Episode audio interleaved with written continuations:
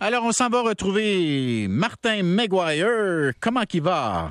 Ça va très bien, Bernard. Bon, Luc est avec nous. Salut, Bonjour, Martin. Luc. Et évidemment, M. Bergeron, donc, euh, il, a, il a coupé court à la discussion. hein. Oui, ben écoutez, on va l'entendre et on, on revient avec quelques explications. Patrice Bergeron, veux-tu jouer ailleurs qu'à Boston ou à Montréal? Could you see yourself playing somewhere else? No. Et voilà. Je suis pas surpris du tout. Savez-vous quoi, messieurs? Euh, moi, Patrice Bergeron, je vois ça exactement comme Martin Brodeur. Martin Brodeur, là, ça s'était mal terminé avec Lou Lamoriello et la direction des Devils à l'époque. Puis là, il y a eu quelque chose qui avait comme pas d'allure. Il a porté le chandail des Blues pendant un an. On regardait ça, puis ça, ça marchait pas. Tu sais, bleu, jaune sur le dos de Martin Brodeur, ça marchait pas pantoute. Alors, les Bruins sont plus intelligents que ça. Je pense qu'ils ont commis une erreur avec Chara en le laissant partir. euh, parce qu'il aurait peut-être pu jouer une autre année avec les Bruins, même si on l'a adéquatement remplacé. Mais Bergeron, c'est Monsieur Bruins de Boston. Alors, il va rester là. Et même, j'ajouterais ceci, dans une entrevue qu'il a donnée il y a quelques mois de ça, au site Internet de la Ligue nationale, c'est vraiment passé en douce, cette affaire-là. Il a raconté que il aimerait coacher Oh. Après sa carrière de joueur. Alors, est-ce que les Bruins vont chercher à le garder À pour sati- Oui. satisfaire ses envies de coaching? En tout cas, moi, si j'étais eux autres, j'y penserais sérieusement. Mais je comprends. Je comprends.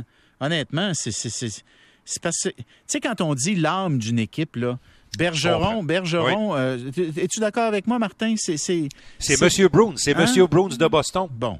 OK, fait que ben on va faire notre deuil de ça. Alors, Marc, on Oui. n'a pas eu le temps d'y croire trop trop, fait qu'on sera, pas- non. on sera pas trop trop déçus. Alors, rêvons donc à Christopher Le Temps. Ah ben, je suis content que tu m'en parles, Luc, parce que Christopher Le Temps, c'est un dossier différent.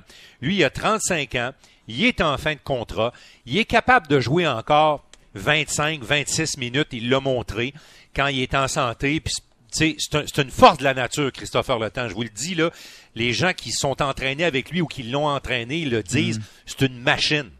Alors lui, s'il n'est pas blessé gravement, il peut te donner un an, deux ans de hockey. On a-t-il moyen d'être payé? ben là, les moyens, ça pourrait toujours se faire si on fait un peu de délestage salarial, ce qui risque d'arriver chez le Canadien. Là. Mais l'autre affaire, Bernard et Luc, c'est si vous êtes Christopher Le Temps et que vous êtes pour jouer encore un an ou deux, aimeriez-vous finir ça pas loin de votre Sainte-Julie natale ou finir ça avec une équipe qui peut gagner une coupe? Sainte-Julie, Sainte-Julie. Moi, je, je pense qu'il a assez goûté au couple. Ah ben ici. moi je Viens moi je suis pas sûr. Je le regardais jouer, je le regardais jouer dans la série contre les Rangers puis je me disais il va encore la gagner. Et, et c'est pas complètement exclu qu'ils s'entendent avec les Pingouins, mais les négociations ont été compliquées cet hiver, ils ont mis ça sur la glace, c'est moins probable. Mais Kent Hughes était l'agent de Christopher Le Temps. Là, je suis pas en train de faire rêver aux gens quelque chose qui arrivera pas, mais si j'étais Le Temps, moi, ce que je voudrais, c'est me donner une chance avec une équipe qui peut gagner la Coupe. Si j'étais lui. Ben, Je le suis pas lui. Canadien, le Canadien, on a des chances. Le Canadien, d'ici dizaine dans d'années. quelques années, mais le temps, le, temps va peut-être. Le temps va travailler à RDS ou à TVA Sport à ce moment-là. Bon, à- à Martin, parlons d'autre chose parce qu'il nous reste un petit Oui. peu de temps. Le pauvre Mitch Marner, Hey, euh, qui a été victime d'un vol à main armée.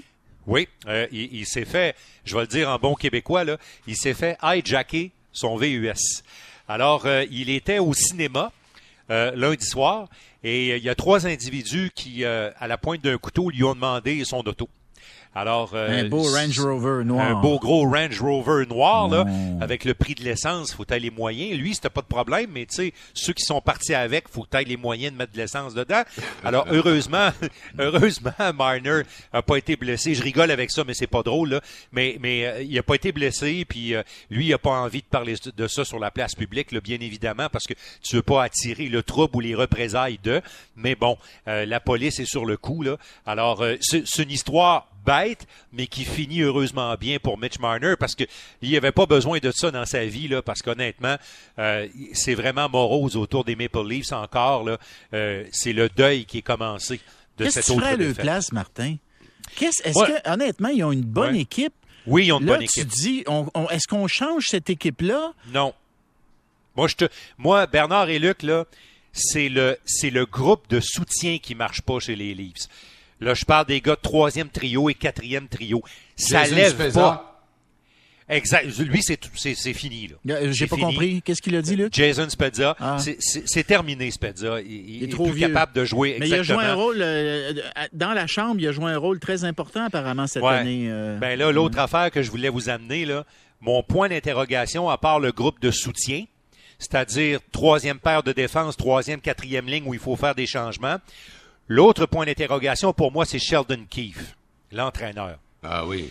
Moi, je- je- j'ai vu des choses qui m'ont un petit peu tanné pendant la série contre le Lightning et même dans la série contre le Canadien. Dans la série contre le, le Canadien, Sheldon Keefe, il s'est pas ajusté. Probablement qu'il pensait que le talent viendrait à bout d'eux. Il a fait des ajustements contre Tampa Bay, mais pas spectaculaires. Puis c'est un gars qui, des fois, perd son sang-froid derrière le banc. Puis prenez le soir là, du septième match, quand ils ont eu deux pénalités pour un 5 contre 3. Là. Après la première pénalité, c'était une vraie pénalité, c'était une bonne décision de l'arbitre. Ferme ta boîte. Mais là, il fait un show au banc. Ses joueurs sautent sur la glace. Kerfoot est pompé, excusez l'expression. Bang! Le bâton d'en face d'un joueur de l'équipe adverse. Un autre deux minutes. Je sais pas. Je sais pas si, je sais pas si ce coach-là, messieurs, Ah, est faut. un coach de championnat. Un coach de, un coach de Coupe Stanley. Ben, Ouais. Martin McGuire, c'est toujours un plaisir. On va avoir l'occasion de se reparler dans les prochaines semaines. Je le souhaite ardemment, mon cher Ardemment, Martin. parce qu'il y a des séries qui commencent ce soir et on surveille Price pour le Masterton. OK. Hey, salut. Salut. On continue après ceci.